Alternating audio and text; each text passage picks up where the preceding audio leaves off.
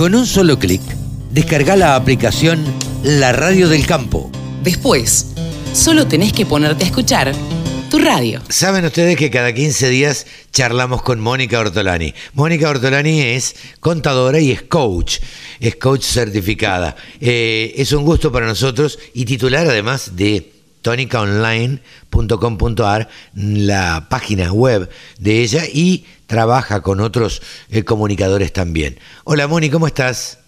Hola Carlos, ¿cómo estás? Como siempre, una, alegría estar con tu audiencia.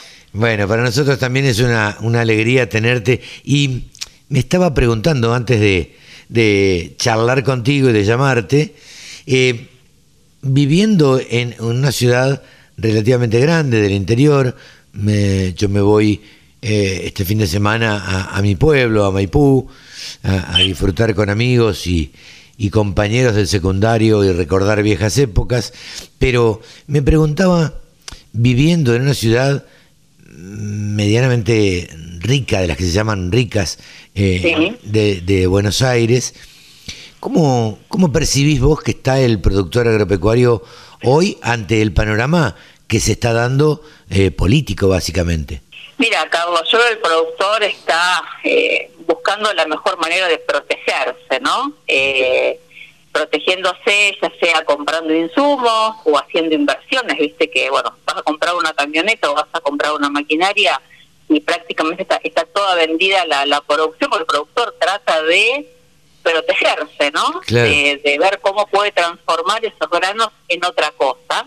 Eh, aunque eh, también te digo que a lo mejor podría hoy estar capturando a lo mejor buenos precios eh, y bueno, por este miedo a lo mejor equivocarse, que es lo que puede pasar con, el, eh, con, las elecciones, por ahí no está tomando todas las decisiones de precio que podría estar tomando, a lo mejor en granos como la soja, que por la soja futuro hoy la tenés casi en los máximos, ¿no? Porque tenés a 320 dólares y eh, cuando llegó a máximo de 3.25, aun cuando, bueno, hay perspectivas de sequía, pero yo creo que es tan, pero tan fuerte el miedo a equivocarse, ¿no? De fijar un precio o de estar vendiendo la soja en disponible y que después aumente, que, que, es como que lo deja en un estado de paralización, ¿no es cierto? Muchas veces y no y no decide. Y, y por ahí a lo mejor se sobrevendió en maíz,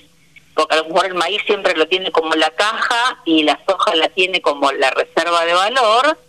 Y hoy a lo mejor estamos en un contexto de más de tomar precios en soja, que está muy cercano a sus máximos, y no en maíz, que a lo mejor puede llegar a tener algún, algún recorrido un poquito más alcista y, esperarlo un poquito, ¿no? Entonces, eh, es lo que hablábamos más de una vez, Carlos, como las emociones y los estados de ánimo condicionan nuestras decisiones. Totalmente. Eh, desde esta columna siempre nos hemos propuesto charlar acerca de números y acerca de, emociones, o sea, de lo tangible y del trabajo y del, y del fruto de ese trabajo, pero también de las emociones.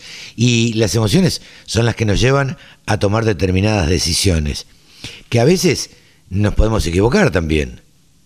Exactamente, digo, ahora el tema es qué es para vos lo más doloroso, ¿no? Y creo que al productor le duele más, ¿no es cierto?, cuando vendió o fijó un precio y después aumentó, pero cuando no hizo nada, como no accionó y después el precio baja y se le pasó el tren, no le duele tanto, ¿viste? Es como que esa equivocación es como que la barre debajo de la alfombra por eso que yo digo que se prefiere eh, errar por omisión y no errar por acción. Porque cuando acciona y se equivoca, eh, bueno, lo sufre. claro, exactamente, lo sufre mucho más. Sí, sí. Ahora, si, si tuviéramos que evaluar a los, eh, no somos psicólogos, pero los productores agropecuarios, ¿vos te animarías a decir que son conservadores respecto de este tema puntual, no? cuanto a precios, sí. No obstante, creo que están aprendiendo, se están capacitando, están tomando, este, por ejemplo, aún cuando no hay muchas coberturas de soja, es más de lo que habían fijado el año pasado, porque hoy estamos más de un millón de toneladas y a lo mejor el año pasado a esta altura estaban en 400 mil toneladas, no llegaba a 500 mil.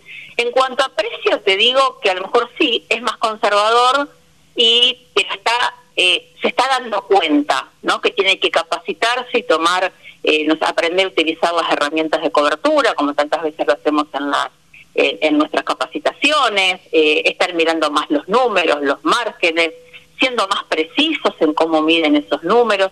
Creo que hay un darse cuenta y que está tomando acciones, quizás no con la misma velocidad o con la misma agilidad que toma decisiones cuando tiene que, eh, no sé, eh, utilizar una mejor tecnología o una mejor semilla que le va a dar más rendimiento o aplicar más fertilizante. En las cuestiones productivas sabemos que es una gacela. No, no, ¿eh? no. Y además son totalmente innovadores en ese sentido.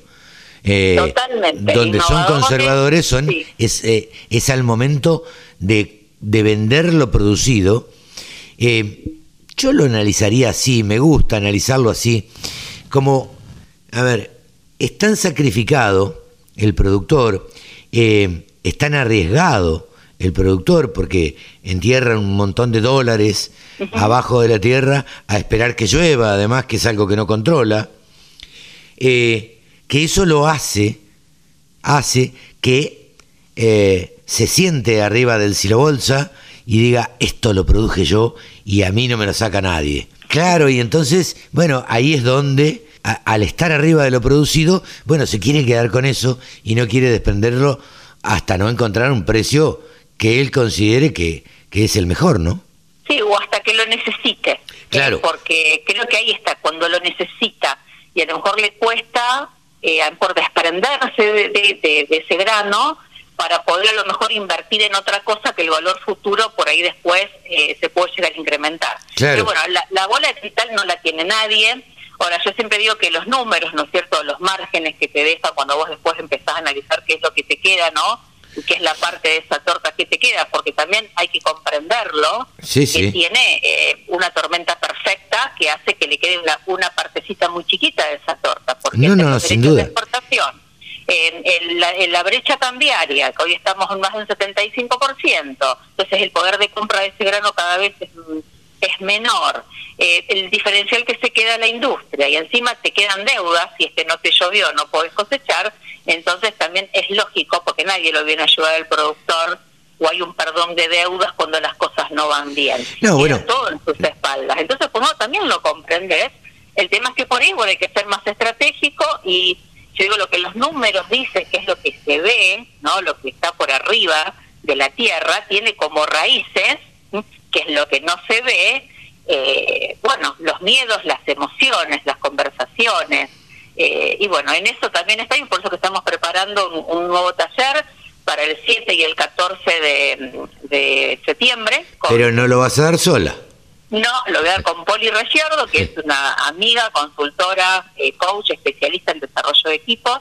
Eh, así que bueno, vamos a tratar estos tres ejes, que es la comunicación, el trabajo colaborativo y también vamos a trabajar indicadores, ¿no? Bien. Indicadores eh, tanto sea, digamos más que todo, mirando más lo patrimonial, lo económico financiero y la gestión, porque bueno, esos números y transformarlos depende mucho de, bueno, de las conversaciones, del trabajo en equipo, eh, de derribar creencias, de adaptarnos a lo nuevo por venir, que nos cambian las, eh, las condiciones constantemente. Así que bueno, mucho por hacer y muy entusiasmadas con Poli en armando este nuevo taller eh, bueno, no solamente para los productores agropecuarios, sino también para la cadena de valor, por ahí productores de maquinaria agrícola, también la industria, los acopios, porque bueno, vamos a ver los números como, como desde un dron, ¿no? Y qué indicadores mirar. Eh, repetimos la fecha y repetimos, por favor, Moni, la forma de anotarse. Bueno, mira, después te voy a compartir el link, eh, un, link, un link de inscripción, es 7 y 14 de septiembre de 14 a 16 horas eh, y se llama Fortaleciendo tu negocio desde la raíz. Mira. Y es desde esa raíz, ¿no es cierto?, que recién te hablaba, que es lo que no se ve y es lo que están condicionando los números, que básicamente es la comunicación con nosotros mismos, con nuestro equipo, con nuestros entornos el trabajo colaborativo y cómo mirar esos indicadores que en círculo virtuoso con la comunicación se retroalimentan. Bien, 7 y 14 de septiembre. Pueden buscarla en redes sociales a Hortolani Mónica a través de Twitter y si no, a través de Instagram y a través de Facebook también. Y ahí pueden dejarle un mensajito por privado que se quieran anotar en este curso que van a dar con Poli Reyardo. Moni, muchas gracias como siempre, muy amable y te deseo un buen fin de semana.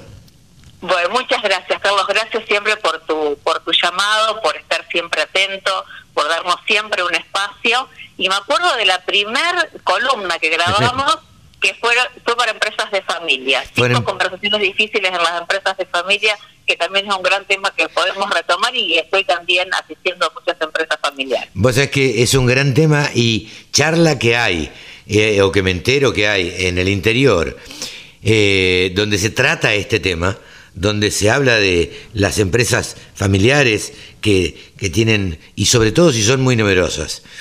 Eh, eh, porque ahí entonces aparecen yernos, nueras, intereses y demás. Y bueno, y esto es bueno tratarlo eh, y, y, refrescarlo siempre. Te mando un beso grande, Moni. Muchas gracias. Gracias, vos, Carlos. Muy buen fin de semana y saludos a toda la audiencia. Mónica Ortolani, aquí en los micrófonos de la Radio del Campo. 24 horas de programación dedicada al agro. La radio del campo. La radio, pensada para el agro. Bájate la aplicación.